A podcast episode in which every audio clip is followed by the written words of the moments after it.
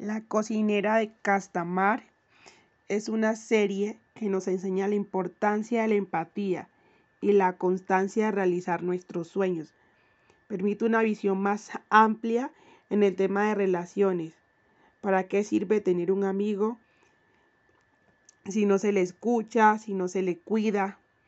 Por eso debemos guiar y ayudar a nuestras personas que nos rodean, ser amigables y empáticos para que nuestros sueños y nuestras metas se cumplan y estar apoyados y guiados también por ellos.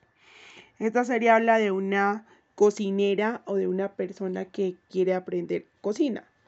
Es muy hábil en la cocina, pero mucha gente no sabe su talento.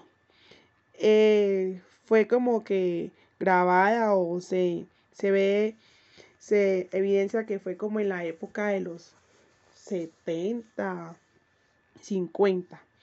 Esto había mucha desigualdad en ese tiempo, ¿sí? Y pues, y más que en la actualidad, anteriormente las clases sociales eran muy, se notaba mucho quién era de qué tipo de clase social era.